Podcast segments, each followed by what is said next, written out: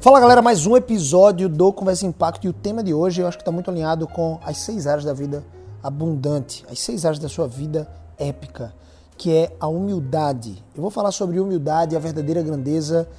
É, de fato, nós estamos vivendo num, num mar de frivolidades, de pessoas que são cada vez mais cheias de si, cada vez mais amantes de si mesmas, amantes dos seus prazeres, dos seus próprios pecados, amantes do seu próprio bem-estar e cada vez menos humildes. Não é incomum você encontrar jovens que se rebelam contra seus pais e não encontram humildade em seu coração quando muitas vezes os desafia, desafia as autoridades que Deus colocou em suas vidas para poder fazer o que bem lhe agrada.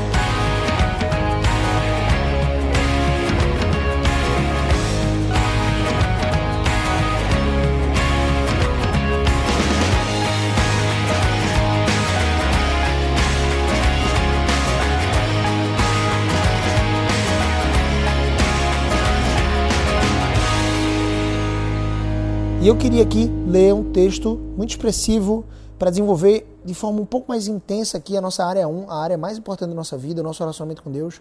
E eu quero ler com vocês o texto de Filipenses, capítulo 2. Se você está escutando esse podcast no seu carro, se você está indo para o trabalho, se você está, enfim, em algum outro local que você não pode abrir a Bíblia, ok, fica à vontade, mas presta bastante atenção com reverência e santo temor uh, diante da leitura das escrituras que eu vou fazer nesse exato momento. Mas se você puder, pegue a sua Bíblia, abra aí em Filipenses, capítulo 2. Vai ser uma oportunidade muito única para que a gente possa aprender o que é que Deus quis falar aqui através do seu servo Paulo ao escrever essa carta à igreja de Filipenses, à igreja dos Filipos, tá bom? Então diz assim a palavra de Deus lá no seu capítulo 2: Se há, pois, alguma exortação em Cristo, alguma consolação de amor, alguma comunhão do Espírito, se há entranhados afetos e misericórdias, completai a minha alegria, de modo que penseis a mesma coisa, tenhais o mesmo amor, sejais unidos de alma, tendo o mesmo sentimento. Nada façais por partidarismo ou vanglória, mas por humildade. Aqui vai a palavra-chave do nosso tema de hoje, né? Humildade. E aí ele conclui, né? ele vai, vai seguindo o versículo 3. Nada façais por partidarismo ou vanglória, mas por humildade, considerando cada um os outros superiores a si mesmo. Não tenha cada um em vista o que é propriamente seu, senão também cada qual o que é dos outros. Tende em vós o mesmo sentimento que também houve em Cristo Jesus, pois ele, subsistindo em forma de Deus, não julgou como usurpação o ser igual a Deus. Antes a si mesmo se esvaziou, assumindo a forma de servo, tornando-se em semelhança de homens, e reconhecido em figura humana, a si mesmo se humilhou, tornando-se obediente até a morte e morte de cruz. Pelo que também Deus o exaltou sobremaneira e lhe deu o nome que está acima de todo nome, para que ao nome de Jesus se dobre todo o joelho nos céus, na terra e debaixo da terra. E toda língua confesse que Jesus Cristo é Senhor, para a glória de Deus Pai. Assim, pois, amados meus, como sempre obedecestes, não só na minha presença, porém muito mais agora na minha ausência. Isso é Paulo exortando aos membros da igreja lá em Filipos. Desenvolvei, pois, a vossa salvação com temor e tremor, porque Deus é quem efetua em vós tanto querer como realizar, segundo a sua boa vontade. Fazei então tudo sem murmuração nem contendas para que vos torneis irrepreensíveis e sinceros, filhos de Deus inculpáveis no meio de uma geração pervertida e corrupta, na qual resplandeceis como luzeiros no mundo, preservando a palavra da vida, para que no dia de Cristo eu me glorie de que não corri em vão, nem me esforcei inutilmente por vós. Entretanto, mesmo que seja eu oferecido por libação, ou seja, por sacrifício, sobre o sacrifício e serviço da vossa fé, alegro-me e com todos vós congratulo, ou seja, comemoro. Assim vós também, pela mesma razão, alegrai-vos e congratulai-vos comigo. Interessante, vamos orar. Senhor nosso Deus e Pai, nos permita, Senhor, ter um momento sublime, único aqui diante da Tua palavra, que nós possamos mergulhar nela, possamos aprender dela, Senhor Deus, porque dela é, procedem, Senhor Deus, todas as fontes de vida. Tu és um Deus santo, irrepreensível, um Deus perfeito, um Deus justo, amoroso, misericordioso, que tem alegria em perdoar, Senhor Deus, mas que nos convence da verdade, da justiça e do juízo. Nos convence do pecado, Senhor Deus, para que nos arrependendo possamos obter um novo coração, um coração de carne, um coração que é, é criado por Ti, a Tua imagem e semelhança. Um coração que Te agrada, um coração que se quebranta em arrependimento e que encontra conversão e salvação em Ti. Ó Deus, muito obrigado pela obra de Cristo Jesus, porque Ele não apenas nos deu exemplo, Senhor Deus, ao lavar os pés dos discípulos, ao demonstrar humildade, sendo Ele o Senhor, mas Ele também, Senhor Deus, morreu na cruz em nosso lugar, fazendo a obra que só cabia a Ele, Senhor Deus, porque sem essa completude da obra de Cristo, sendo Ele tentado em todas as coisas, mas perseverando até o final na missão que lhe foi proposta por Ti, Ele nos possibilitou, Senhor Deus, vida eterna livramento do juízo e condenação eterno que nós teríamos no inferno. Ó Deus, muito obrigado pela tua palavra, muito obrigado por cada pessoa que está ouvindo aqui esse podcast e que eles possam, Senhor Deus, se achegar de forma mais íntima ao trono da tua graça, para encontrar favor, humildade, graça e a tua bênção, Senhor Deus, sobre a vida de cada um deles. Que nós, Pai, aqui que estamos no podcast Conversa Impacto e todos que estão ouvindo, acompanhando todas as quintas, possamos, Senhor Deus, de fato, construir uma vida abundante, pautada na tua palavra, pautada no nosso relacionamento mais íntimo contigo, a nossa área 1, Senhor Deus. Que possamos então aprender através desse texto pequeno aqui, capítulo 2, do, do, do versículo 1 ao 18, possamos então aprender como sermos humildes, assim como o Senhor quer que sejamos.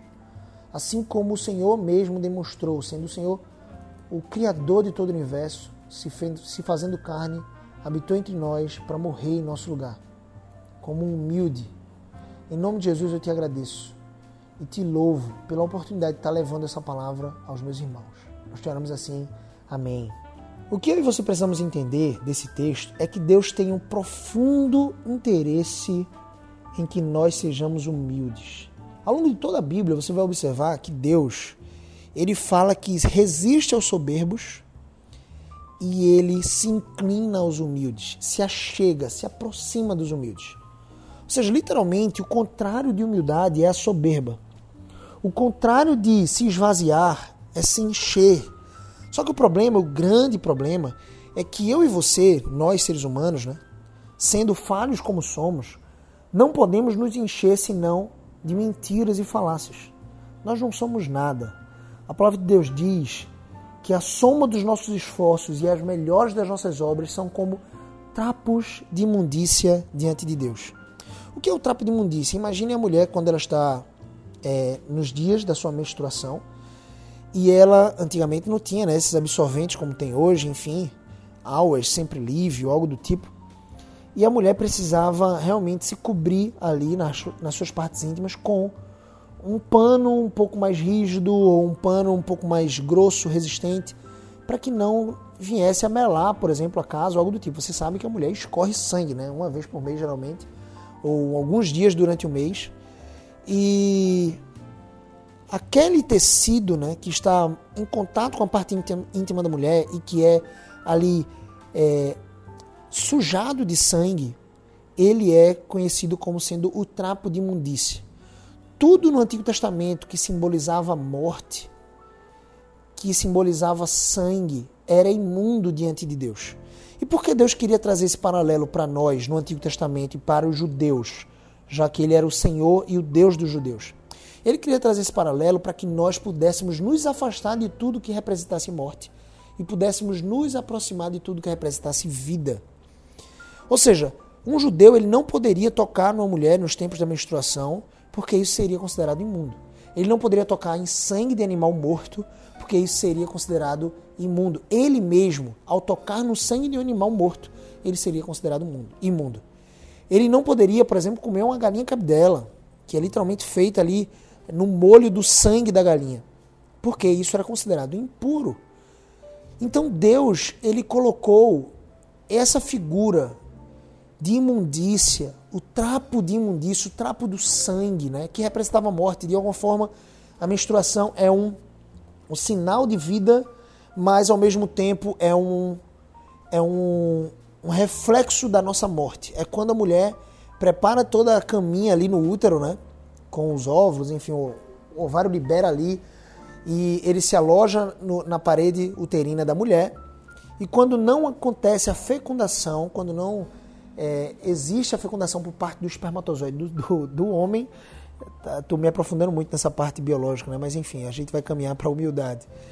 Mas quando não há essa fecundação, essa caminha ela é descamada da parede do útero e aí há esse jorrar, esse rompimento de microvasos, esse jorrar de sangue pela vagina da mulher.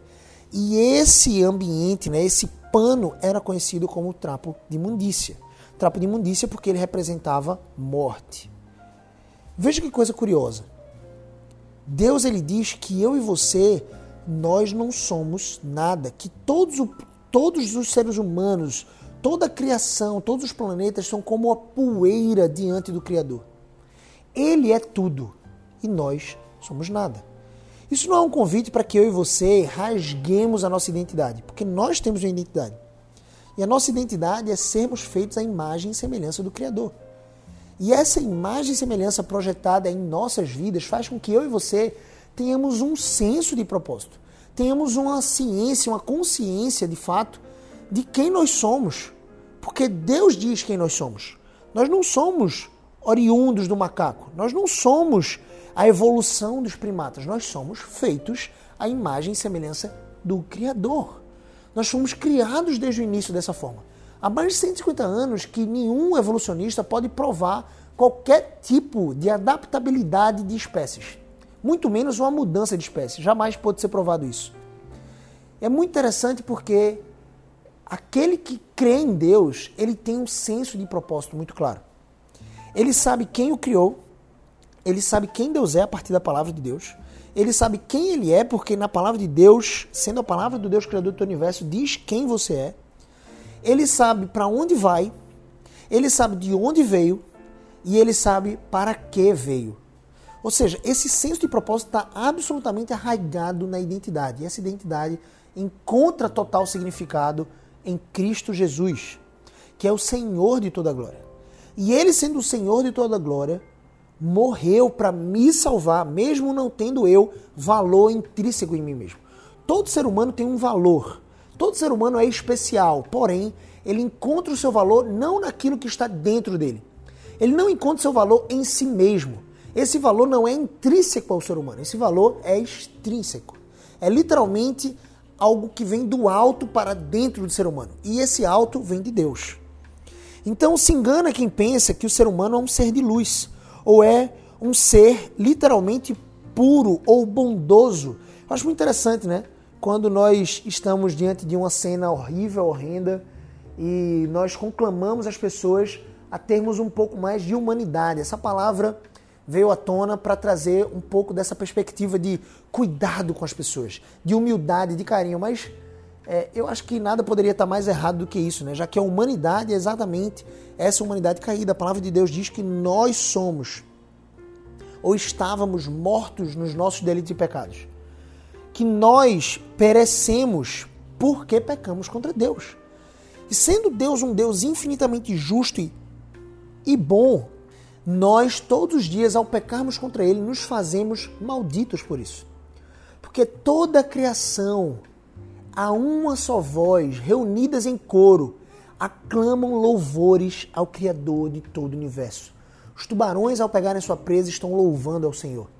As tartarugas, ao colocarem seus ovos, estão louvando ao Senhor. A aranha, ao tecer sua teia, está louvando ao Senhor. As árvores, ao produzirem a sua fotossíntese, ao produzirem seiva e frutos, estão louvando ao Senhor. A grama, a relva, as montanhas, as águas, as cachoeiras, as cataratas, os tornados, os ventos, a chuva, os trovões estão louvando ao Senhor. As estrelas louvam ao Senhor. E nós, seres humanos, somos as únicas criaturas habitantes desse planeta e de todo o universo que somos capazes de dizer não a uma ordenança de Deus. Deus disse para as estrelas se colocarem cada uma no seu devido lugar, na sua devida órbita, e não se moverem de lá, senão na direção que ele mesmo propôs. Na velocidade que ele mesmo propôs. Ele colocou cada planeta e esses planetas se movem, mas a uma constância a ponto de nós não nos aproximarmos do Sol nem um milímetro e nem nos afastarmos do Sol nem um milímetro, exceto naquele, é, naquele perímetro do solstício, né? onde nós nos aproximamos, uma parte do planeta, um hemisfério do planeta se aproxima mais do Sol, mas é sempre essa mesma órbita. E ao darmos uma volta completa, nós completamos um ano. São as quatro estações. Perceba como Deus é perfeito e Ele ordena todas as coisas, e Ele governa todas as coisas. E nós, seres humanos, somos a contrapartida dessa criação. Pela liberdade que Deus mesmo nos conferiu, nós muitas vezes nos voltamos contra Deus em rebeldia. E a palavra de Deus diz exatamente isso: que todo ser humano, porque nasceu nos seus delitos e pecados, porque em pecado e iniquidade nos concebeu a nossa mãe, cada mãe dessa terra concebeu seus filhos no pecado. É por conta disso que nós nos rebelamos contra Deus diariamente. E talvez você esteja ouvindo essa minha passagem, ou esteja ouvindo isso, e não creia tanto em Deus, e me segue por algum outro motivo. E talvez você esteja estribuchando aí nesse exato momento. Como eu não vou? Como eu vou ser rebelde a Deus? Como é que eu sou rebelde? Eu faço caridade, eu faço coisas boas, eu ajudo os animais, eu pago os meus impostos. Eu sou uma pessoa boa. A palavra de Deus diz que não, nós não somos bons. Porque muitas vezes a intenção do nosso coração ao fazer, ao fazer uma coisa boa é justamente trazer louvor e glória para o nosso nome e não para o nome de Deus. A nossa vida foi posta nessa terra para manifestar toda a honra e toda a glória ao único que é digno de toda a honra e toda a glória. Eu e você, nós não somos dignos de toda a honra e toda a glória. Nós não somos dignos de glória alguma, só Deus é digno de toda a glória. E sendo Ele digno de toda a glória, nós precisamos render com cada respiração nossa, a cada dia, a cada atitude nossa, nós precisamos render a esse Deus todo louvor, toda honra, toda glória, porque só Ele é digno. Então, chega Paulo aqui, apóstolo do Senhor Jesus, como que nascido fora de tempo, ele que se encontrou com o próprio Jesus, Messias, no caminho de Damasco, teve um encontro a ponto de Jesus o convencer do pecado, da justiça e do juízo, a ponto de mostrar para Paulo quão errado ele estava em perseguir a igreja, sendo Saulo, ele era um dos principais dos fariseus, aquele que se é, deitou aos pés de Gamaliel para aprender na numa das principais universidades farisaicas do, do tempo antigo. Ele era um, um judeu zeloso, não cristão, e que odiava Cristo e todos que professavam a fé em Jesus. Ele lançava no cárcere apedrejava, ele arrastava pelas ruas, ele massacrava esses cristãos, até que, quando ele estava indo para Damasco para fazer exatamente isso que ele fazia, Jesus apareceu a ele e fez com que ele, tremendo e temendo, pudesse crer em Jesus. E a partir daquele momento, Saulo, ele se tornou um novo ser humano. A palavra de Deus diz que nós, quando conhecemos a Jesus, nós nos tornamos novas criaturas. E é de esperar. Imagina você chegando no trabalho atrasado, mais uma vez, e o seu chefe lhe pergunta, por exemplo, onde é que você estava, o que é que tinha acontecido, e você está todo normal lá, está todo tranquilo, você diz, chefe, é o seguinte, eu saí de casa, abri a porta, quando estava atravessando a rua, veio uma carreta na minha direção. Ela tentou desviar, só que eu corri para a mesma direção que ela e ela me acertou em cheio, velho. Ela me acertou em cheio e eu passei meia hora lá, desacordado, e agora eu tô aqui. O que é que o seu chefe ele vai imaginar que você está fazendo, né? Ou ele vai pensar que você é doido, ou ele vai dizer que você está mentindo, ou você vai, ou, ou ele vai, enfim, te demitir naquela mesma hora. Porque é discrepante demais. A mesma coisa é de se esperar de quem se encontra com Cristo. Como é que nós podemos esperar que alguém que se encontrou com Cristo possa sair ileso desse encontro? Se eu me encontrar com uma carreta a 80, 100 km por hora, vai ser um estrago, papai. Agora imagine você se encontrar com o Deus de todo o universo. Você não sai da mesma maneira. Por isso que a palavra de Deus diz que todas as coisas se fazem novas. Que eu me torno uma nova criatura. Quando Deus se encontra comigo e ele vem até o meu encontro, porque nós não somos capazes de ir buscá-lo, nenhum ser humano que busca Deus buscou de si mesmo. Foi Deus que foi até o encontro desse ser humano. Foi Deus que foi misericordioso a ponto de se manifestar a esse ser humano de forma graciosa. É por isso que a palavra de Deus diz que é por graça, que a fé é um dom gratuito de Deus.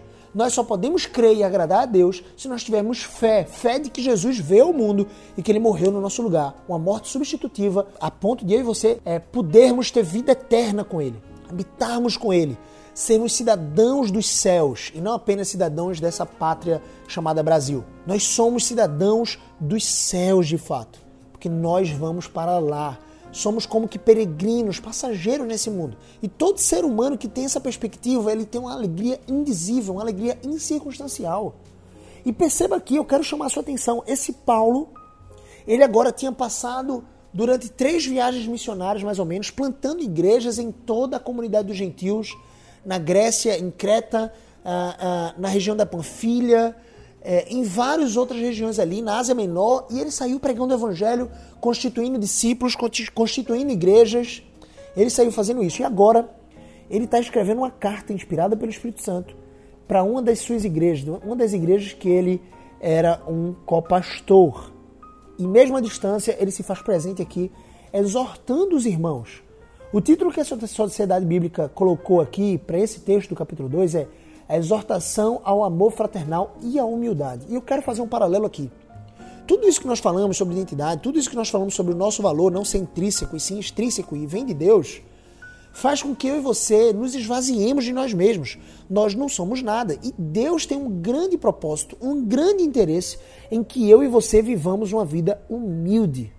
Perceba, o Deus que criou todo o universo, que de alguma forma espalhafatosa criou bilhões e trilhões de estrelas, centenas de trilhões, um Deus que criou bilhões de galáxias, um Deus que criou várias formas de vida, que criou a nossa própria córnea, o nosso próprio sistema nervoso, as cadeias neuronais que existem dentro do nosso cérebro, todos os nossos sistemas, intestinal, digestivo, né, no caso, é, reprodutor, sistema cardiovascular, tudo isso, esse Deus que é espalhafatoso, ele nos chama, me, me permita colocar espalhafatoso não de forma pejorativa, mas um Deus abundante em sabedoria.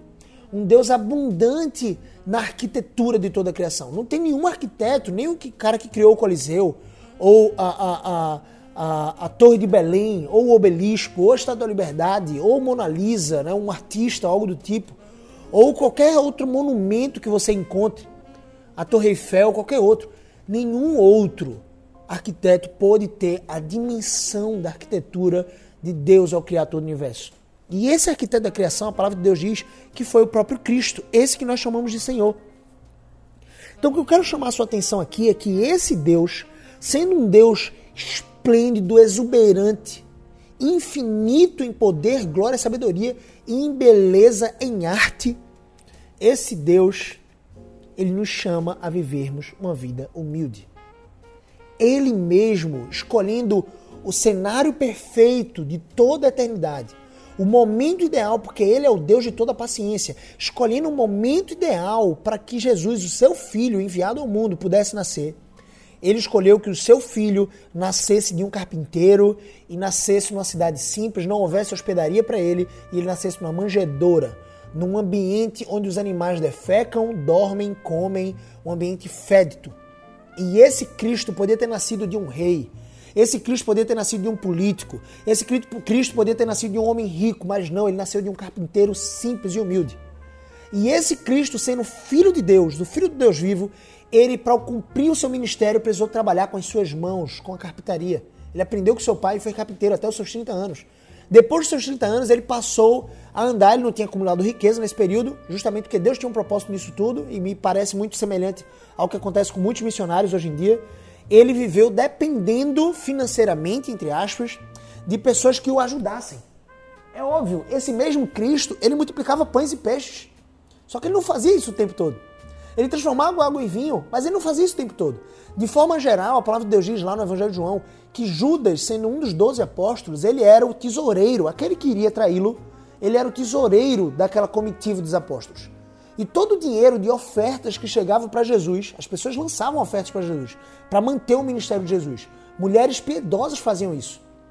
E essas mulheres, Susana, por exemplo, esposa de Cusa, que era um procurador de Herodes, ela sustentava Jesus financeiramente e os seus apóstolos porque eles saíam de cidade em cidade sem ter onde dormir. Eles eram acolhidos em algumas casas, em outras não. Eles às vezes dormiam na relva, mas sempre tinha o mantimento. Quando faltava alimento, Jesus mandava pescar um peixe. Não estavam conseguindo pescar, eles pescavam, traziam peixe.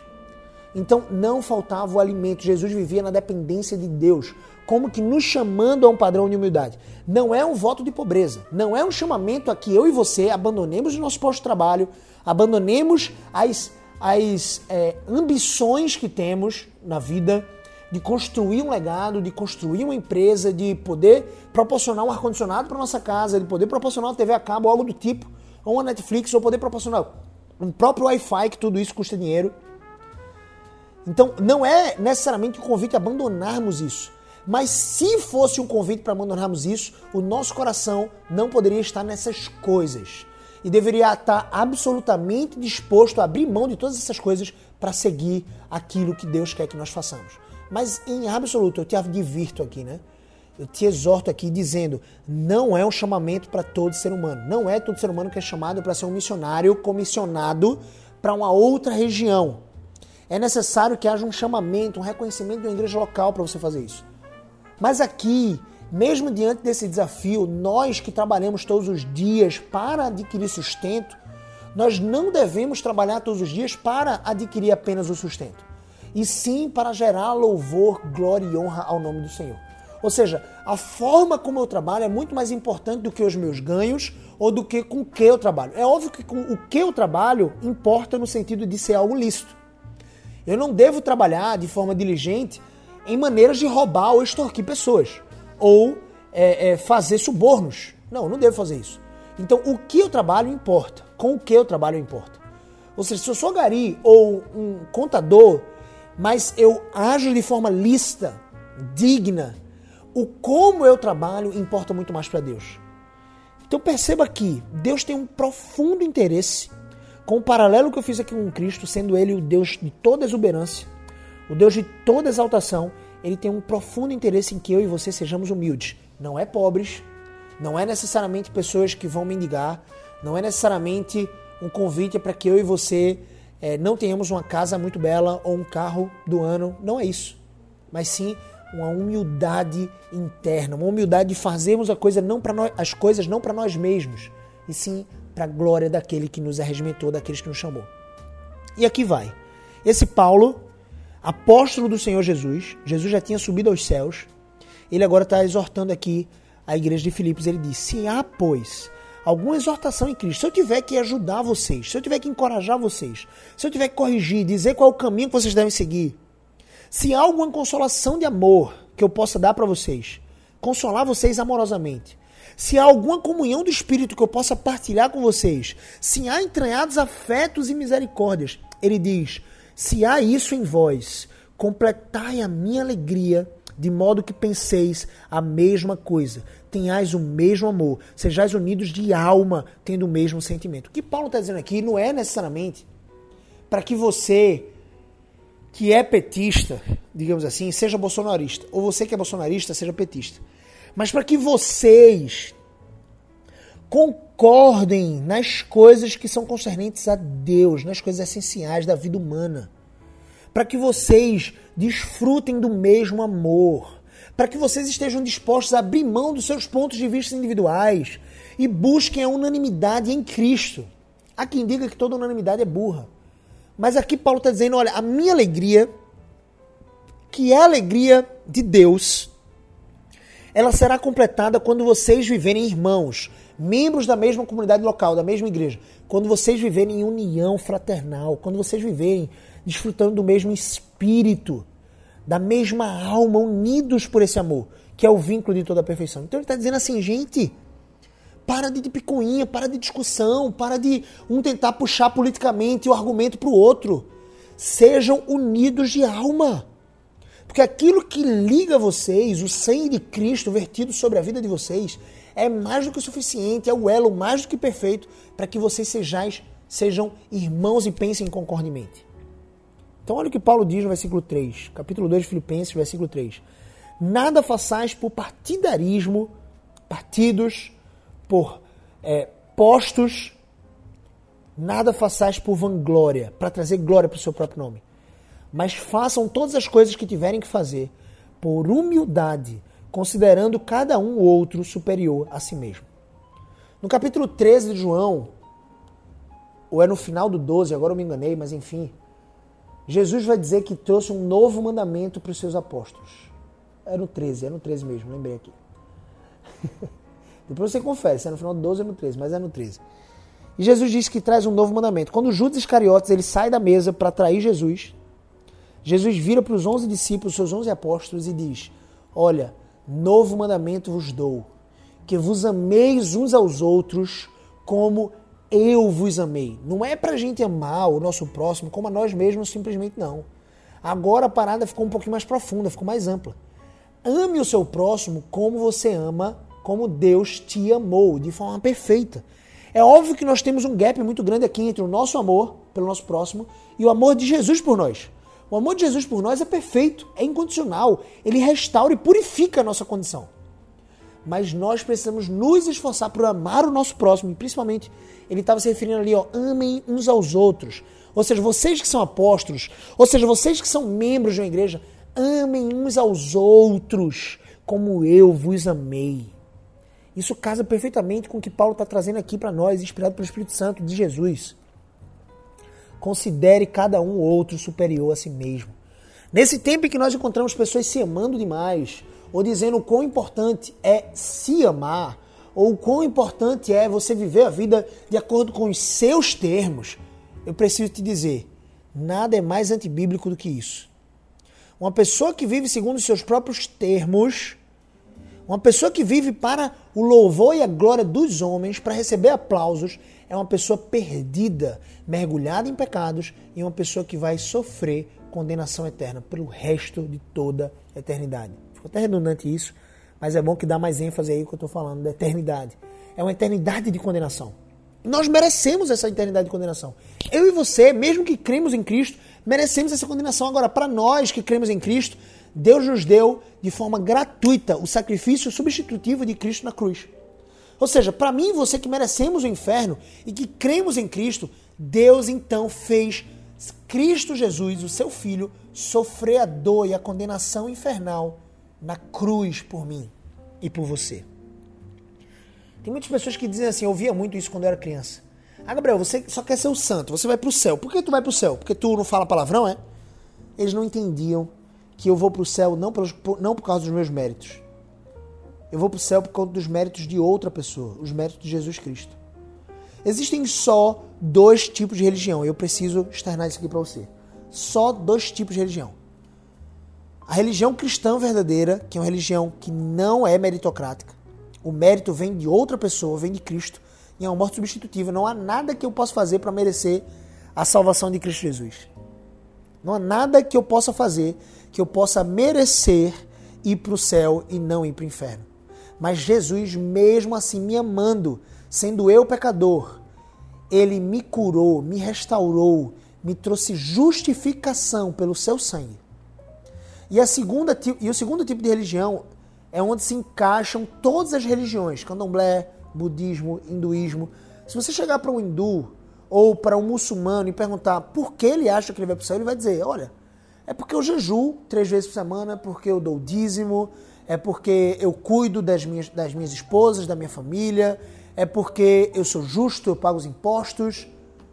Ou seja, é como se ele pudesse fazer todas as religiões do mundo se encontram. São as religiões é, que vêm de, de origem satânica. Me permita colocar dessa forma, eu sei que é grosseiro, mas é a verdade das escrituras. Não existe religião que verdadeira que não seja a cristã. Aqueles que creem em Cristo creem no Pai. E aqueles que creem no Pai, crendo em Cristo, são salvos não por conta daquilo que fizeram de bom, mas sim por conta daquilo que Cristo fez de bom. Eu e você, quando alguém nos perguntasse por que nós achamos que vamos para o céu, a resposta é muito simples. Embora não merecendo ir para o céu, merecendo ao contrário ir para o inferno, Jesus Cristo me amou a ponto de, Deus me amou a ponto de mandar o seu filho Jesus Cristo morrer na cruz por mim. E sendo ele perfeito e cumprindo todo o mandato de seu Pai, cumprindo a justiça de Deus, sendo Deus um Deus justo, ele pagou como inocente a minha morte, a minha condenação, substituindo a minha condenação pela morte do seu filho. Então é essa a resposta que nós damos. Nós não merecemos coisa alguma. Isso faz com que nós caiamos aos nossos joelhos diante de Deus reconhecendo que não somos merecedores de nada, que não temos mérito. Ah, Gabriel, mas isso é exagero. Você merece, cara, viver uma vida feliz. Não, não mereço. Embora Deus tenha me dado esse privilégio de, conhecendo a Ele, poder desfrutar da verdadeira felicidade, incondicional felicidade. Mas eu não mereço. Não confunda. Gabriel, você está sendo muito rígido. Quando você diz que não merece, você não vai conseguir destravar, alcançar aqueles, aquelas bênçãos que Deus tem para você. Você tem que achar que merece. Não, nós não temos que achar que merece mas precisamos ser bons recebedores da graça de Deus. O que é um bom recebedor? É uma pessoa que, mesmo sem merecer, sabe receber um bom presente e uma boa dádiva. Porque Deus sabe dar bons presentes e boas dádivas, dádivas para os seus filhos.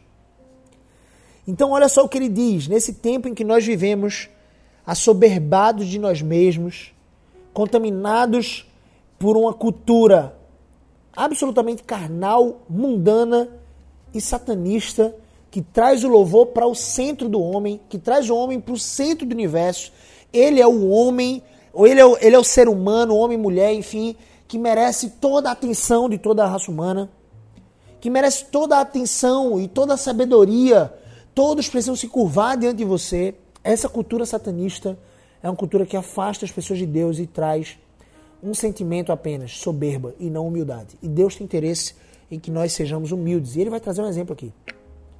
Não tenhais cada um em vista o que é propriamente seu, senão também, senão também cada qual o que é dos outros. Ou seja, cuide dos seus interesses, cuide da sua vida, mas esteja atento às necessidades do outro. Cuide do outro. E ele diz, né, o exemplo perfeito para nós. Versículo 5: Tende em vós o mesmo sentimento, a mesma emoção, a mesma disposição de alma, a mesma decisão que houve também em Cristo porque ele, sendo Deus, não julgou com usurpação o ser igual a Deus. Ou seja, Jesus não olhou para Deus e disse assim: Eu sou igual ao Senhor, não vou descer, não. Imagina se ele tivesse dito isso, imagina se ele tivesse feito isso. Mas ele nos deu exemplo aqui. O exemplo de sentimento que devemos sentir. Sendo rei, sendo homem, sendo o rei da cocada preta, o, o, o, o, o empreendedor multimilionário, saiba de uma coisa não julgue com usurpação o ser alguma coisa diante de Deus. Antes, faça como Cristo, mesmo sendo Deus, assim mesmo se esvaziou, versículo 7, assumindo a forma de servo. Calma aí, Gabriel. Servo? Isso, eu que sou empreendedor, multimilionário, eu, Gabriel, que sou o, o rei da cocada preta, eu que sou o cara reconhecido na minha faculdade, eu que sou um gênio, se esvaziar, assumir a forma de servo para servir os outros. Não, não, não, não, não. É isso que Jesus quer que você seja, meu filho. Não tem nada mais honroso do que você ser exatamente aquilo que Jesus quer que você seja. Servo.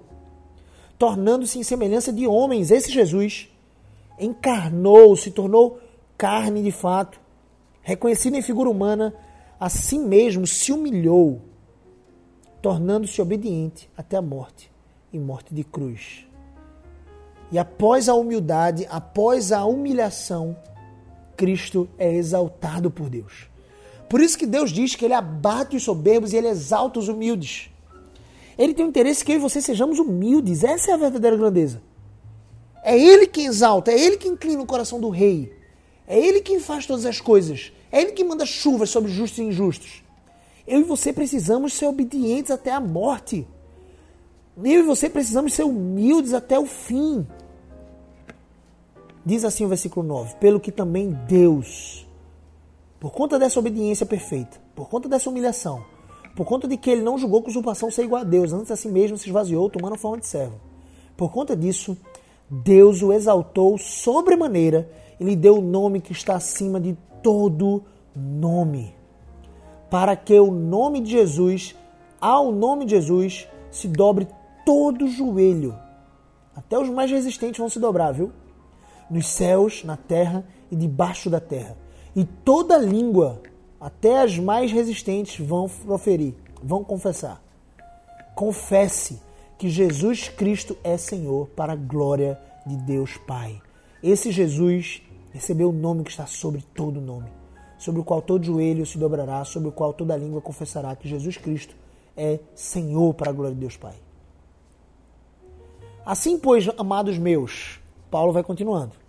Ele deu o exemplo de Cristo. Ele disse o que era, o que seria completar a alegria dele, a alegria dele sendo a alegria de Deus, que era pensar a mesma coisa, ser unido de alma, ter o mesmo amor, ser humilde, não fazendo as coisas por partidarismo ou vanglória, para trazer glória para o seu nome. Ele nos deu agora o exemplo de Cristo, versículo 5 ao, 10, ao 11.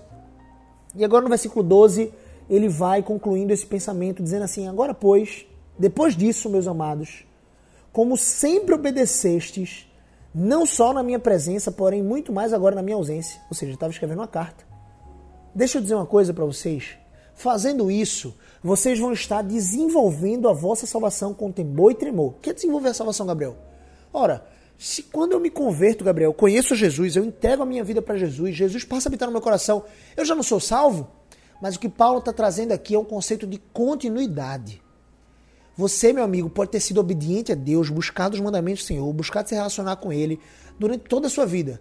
Chegou no dia que se chama hoje, e a partir de hoje você não busca mais a Deus, você não busca mais obedecer a Ele, você relativiza todos os conceitos da palavra de Deus, você não reconhece mais Jesus como Senhor, desculpa, você nunca creu em Cristo. É isso que Hebreus vai trazer para nós. E aqui Paulo está trazendo esse conceito de todos os dias no tempo que se chama hoje. No tempo presente, eu e você precisamos desenvolver a nossa salvação. Isso vem de uma cultura, está totalmente atrelada aqui a um espírito de humildade diante de Deus. De se esvaziar, Mateus 5 vai dizer, lá no Sermão do Monte, Jesus vai, vai trazer as bem-aventuranças, e uma delas é: bem-aventurados os humildes de espírito, porque esses verão a Deus. Os pobres de espírito, em outra passagem. A gente ouve muito no mundo, né, essa expressão pobre de espírito como algo pejorativo.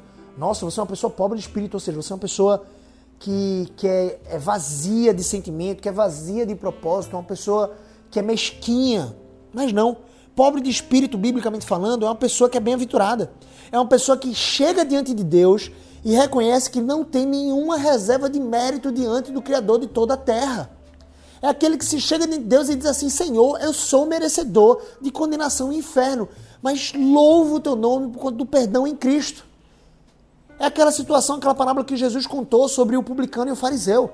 O fariseu chegou no templo, olhando para Deus e disse assim: Senhor, tinha um publicano, né, um coletor de impostos, um traidor do povo judeu, que estava no templo, no cantinho do templo, e o fariseu lá no centro, orando a Deus de voz alta e dizendo: Senhor, graças te dou porque não sou como demais homens.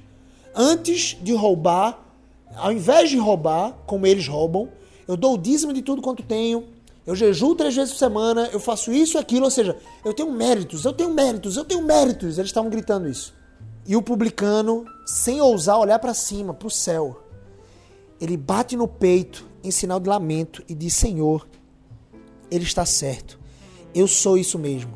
Eu sou um pecador miserável. Ser propício a mim, pecador. Ou seja, Jesus termina essa história diante dos seus discípulos dizendo: aquele publicano que era o pecador miserável, ele subiu justificado. Ele foi salvo justificado porque ele reconheceu quem ele era, ele não tem méritos. O fariseu orou de si para si mesmo.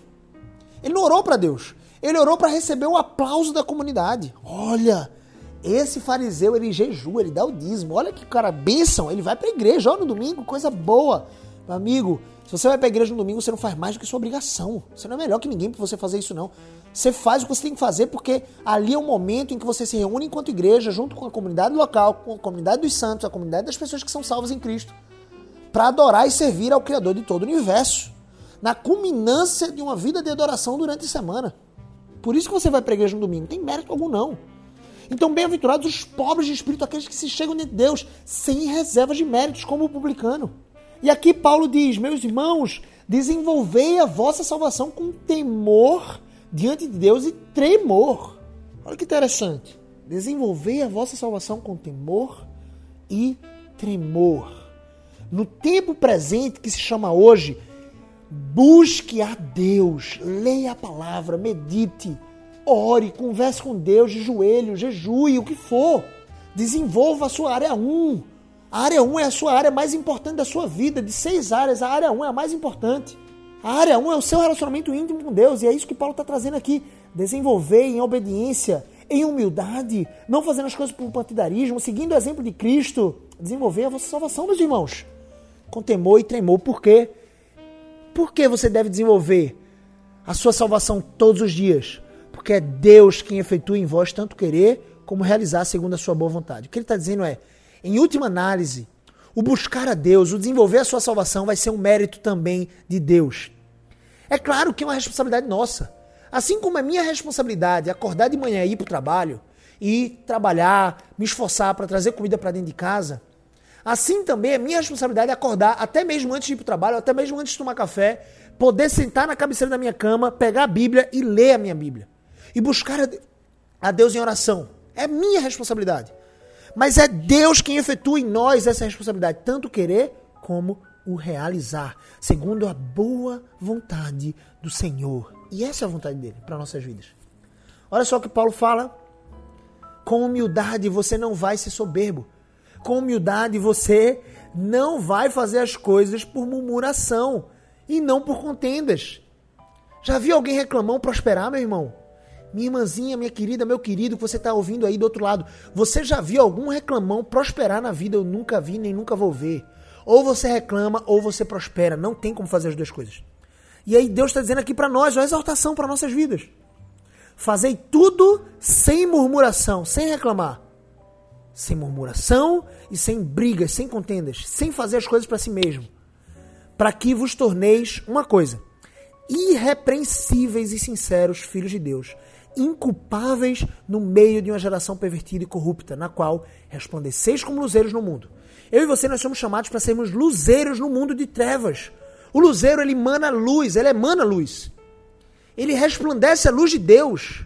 É como a lua, o sol, ele tem um brilho em si mesmo, esse fulgor próprio. A lua, ela, resplandece, ela reflete a luz do sol. Assim sou eu e você refletindo a luz de Cristo. Eu e você somos postos no mundo para sermos luzeiros. E como é que vamos ser luzeiros? Brigando, fazendo as coisas para glória? Murmurando? Não. Fazendo sem murmuração, sem contendas. Dessa forma nós vamos ser irrepreensíveis. O que é irrepreensível? É uma pessoa que nunca peca, Gabriel, uma pessoa que busca nunca pecar. E quando peca, se arrepende. Uma pessoa irrepreensível, assim como Jesus foi.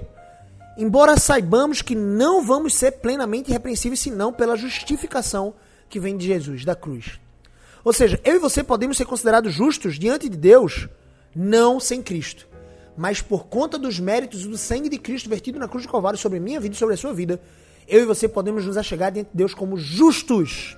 Porque fomos justificados por meio do advogado que temos, que é Cristo Jesus o justo. Ele é justo e ele nos imputa a sua justiça.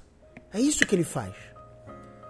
Então ele diz: vocês vão ser irrepreensíveis e inculpáveis no meio de uma geração pervertida e corrupta. Sim, o mundo é corrompido, o mundo é pervertido, o mundo consome pornografia nesse tempo de quarentena. O mundo, ele mergulha em prostituições, em lascívia, em sujeira, em porfias, em contendas, em malícias, em politicagem. Não é que um cristão não possa se meter na política e deve, inclusive, se posicionar, mas um cristão ele não deve fazer politicagem. Se tem um político de oposição fazendo uma coisa que é certa, ele não pode fazer politicagem. E eu quero que você reflita nesse finalzinho aqui, nessa conclusão. Nós vamos ser luzeiros do mundo, no mundo, luzeiros de Deus, preservando a palavra de Deus. É isso que diz aqui no versículo 16. Preservando a palavra da vida, que é a Bíblia, a palavra de Deus, para que no dia de Cristo, no dia da volta de Cristo, quando ele julgará vivos e mortos, eu, Paulo, eu, pastor de vocês, possa me gloriar não em mim mesmo, mas em saber que Cristo me fez não correr em vão por vocês. E que eu não me esforcei inutilmente por vocês. Olha o que Paulo está dizendo. Não é porque vocês já são escolhidos que eu não vou me esforçar. As pessoas, algumas pessoas que creem na predestinação, uma predestinação leviana, uma predestinação que não é a predestinação bíblica, elas dizem: não, quem tiver que ser predestinado, que seja, porque eu não vou me esforçar. Paulo está contrariando você, meu filho, e ele mesmo que traz um senso de predestinação. Sim, Deus predestinou alguns para santificação, para salvação e outros para perdição. Só que eu e você temos uma responsabilidade diante de Deus: crer em Cristo. E essa responsabilidade vem associada de nos esforçar para pregar o evangelho. Então não vem dizer que você não tem que se esforçar, não, meu filho. Não vem dizer que você pregou o evangelho daquela forma mais traiçoeira, sorrateira, sem esforço nenhum, nunca orou pelo, pelo colega de trabalho e venha dizer que você lava suas mãos diante do seu colega de trabalho porque você já pregou o evangelho e ele não creu. Vai vir um cara que não crê em predestinação que for, que se esforçou mais que você, vai pregar e esse seu colega de trabalho vai crer em Cristo. Olha só. O que prova a sua incompetência, a sua letargia, a sua letargia e a sua literalmente displicência, negligência espiritual. Sim, nós precisamos nos esforçar. Paulo se esforçava. Pedro se esforçava, João se esforçava. Tiago, irmão de Jesus, se esforçava. Judas, irmão de Jesus, se esforçava. Estevão se esforçou quando ele morreu apedrejado. Filipe se esforçava. Foi até o eunuco na rainha de Candace. Superintendente, superintendente do tesouro da rainha de Candace, na Etiópia. Filipe se esforçava. Eu quero que você entenda isso. Eu e você, Timóteo, Tito, Epafrodito, Silas, Silvano, todos eles, Lucas, que escreveu a, a, a, o livro de Atos, o Evangelho de Lucas, João Marcos, Barnabé, todos eles se esforçaram. Eu e você, nós somos chamados para sermos luzeiros. Luzeiros brilham, se esforçam, buscam a Deus para pregar o Evangelho, em humildade. Então Paulo conclui, versículo 17: Entretanto, mesmo que eu seja oferecido por Deus, diante de Deus, por libação, sobre o sacrifício e serviço da vossa fé, mesmo que eu, que eu morra por vocês, é mais ou menos o que Paulo está dizendo, mesmo que eu sofra por vocês. Eu alegro-me com todos vocês. Com vocês eu me congratulo, eu me, eu me alegro, eu celebro. Assim vós também, pela mesma razão, alegrai-vos e congratulai-vos comigo. Olha só, o texto que começou com humildade terminou com alegria. A humildade e a verdadeira grandeza, enquanto as pessoas estão buscando alegria e felicidade em si mesmas, elas encontram soberba e nunca vão colher alegria e felicidade. Aqueles que buscam humildade, se esvaziar de si mesmos e encontrar significado em Cristo, se prostrar diante dele, viver uma vida como luzeiro, irrepreensível, desenvolvendo a sua salvação, sem fazer as coisas por partidarismo, por vanglória, por murmuração, contenda, mas fazendo por humildade, seguindo o exemplo de Cristo, seguindo o mesmo sentimento que houve em Cristo, unido de alma por um só espírito, pelo mesmo amor, essas pessoas elas são felizes. Eu espero que eu e você permaneçamos assim. Se esse podcast te ajudou de alguma forma a desenvolver a humildade, através desse texto de, de Filipenses capítulo 2, versículo de 1 a 18, eu espero que você compartilhe esse podcast e deixe nos comentários aqui desse episódio como esse episódio te ajudou e o que ele mudou de repente na sua mentalidade. Vamos orar. Senhor nosso Deus, muito obrigado por todos que estão ouvindo esse podcast, pela minha vida, a vida da minha esposa, que pacientemente está preparando o jantar nesse exato momento enquanto eu gravo esse podcast, pela vida de Lucas Rodrigues Skywalker, que vai editar esse podcast para subi-lo aqui na quinta-feira para as plataformas. Ó Deus, que o Senhor possa abençoar cada pessoa que está assistindo, escutando esse podcast. E que cada pessoa possa ser realmente transformada por essas verdades, Senhor Deus, do Evangelho. Essas verdades puras e simples, Senhor Deus a verdade de o Senhor ter um grande interesse na nossa humildade, no nosso quebrantamento, na nossa humilhação, para que nós sejamos exaltados pelo Senhor. Ó Deus, faz com que possamos nos esvaziar de nós mesmos, assumir, Senhor Deus, o sentimento de Cristo, que não julgou com usurpação o ser igual a Deus, antes assim mesmo se esvaziou, tornando a so, tomando a, so, a forma de servo, se humilhando, Senhor Deus, tornando-se obediente até a morte de cruz. Ó Deus, faz com que, se tiver que sofrermos por conta do Evangelho, que possamos sofrer com alegria, assim como Paulo que possamos nos esforçar por sermos luzeiros nesse mundo corrupto, pervertido, nessa geração, Senhor Deus. Que possamos ser a voz do que clama no deserto, literalmente, endireitando o caminho do Senhor, pregando o Evangelho. Que possamos, Senhor Deus, arder com santo tremor e temor, Senhor Deus, desenvolvendo todos os dias a nossa salvação, porque sabemos que é o Senhor, com essa confiança, que é o Senhor que efetua em nós o querer e o realizar. Ó oh, Deus, muito obrigado, porque o Senhor tem uma boa vontade. Obrigado, Senhor Deus. Manifesta a tua obra em nós. Nos dá, Senhor Deus, um resto de semana de paz. Nos enche do teu Santo Espírito. E faz com que essa chama nunca se apague. Que todos os dias, segundo a nossa responsabilidade, segundo a tua boa vontade, possamos colocar mais e mais lenha nessa chama, Senhor Deus. E possamos ser apaixonados por Jesus, vivermos por Jesus, glorificarmos a Ti em cada respiração nossa. Em nome dele nós choramos. Te pedimos perdão pelos nossos pecados, porque nada somos, somos pecadores, merecedores de condenação eterna e inferno de fogo. Mas o Senhor decidiu nos amar, nos amou com o sacrifício, sacrifício, com sacrifício substitutivo de Cristo, com a morte sacrificial dele na cruz. E nós podemos hoje colher de forma gratuita salvação, felicidade e alegria diante de ti. Muito obrigado por essa paz, Pai, que excede todo entendimento que está no coração de todo aquele que crê em ti. E faz que cada pessoa que viu esse podcast, escutou esse podcast, não, não confia em ti ainda, não crê em ti, possa alcançar, Senhor Deus, essa compreensão. Sendo ele, Senhor Deus, alcançado pelo teu Santo Espírito, que o convença do pecado, da justiça e do juízo. Em nome de Jesus eu te oro. Amém. É isso, Deus abençoe a sua vida. Não esqueça de compartilhar esse episódio, de seguir as nossas redes sociais, Gabriel CBO lá no Instagram, Gabriel CBO no Facebook, Gabriel CBO no canal do YouTube, se inscreve no canal. E não se esqueça que todos os dias de manhã nós entramos, de segunda a sexta, numa live ao vivo no canal do Instagram, que é a live do Área 1. Essa live ela tem o objetivo de fazer com que eu e você possamos desenvolver ainda mais fortemente o relacionamento mais íntimo que podemos ter, o nosso relacionamento com Deus. E o relacionamento mais importante de todos. Valeu, é isso. Deus abençoe. Tamo junto. Até a próxima. Grande abraço. Valeu!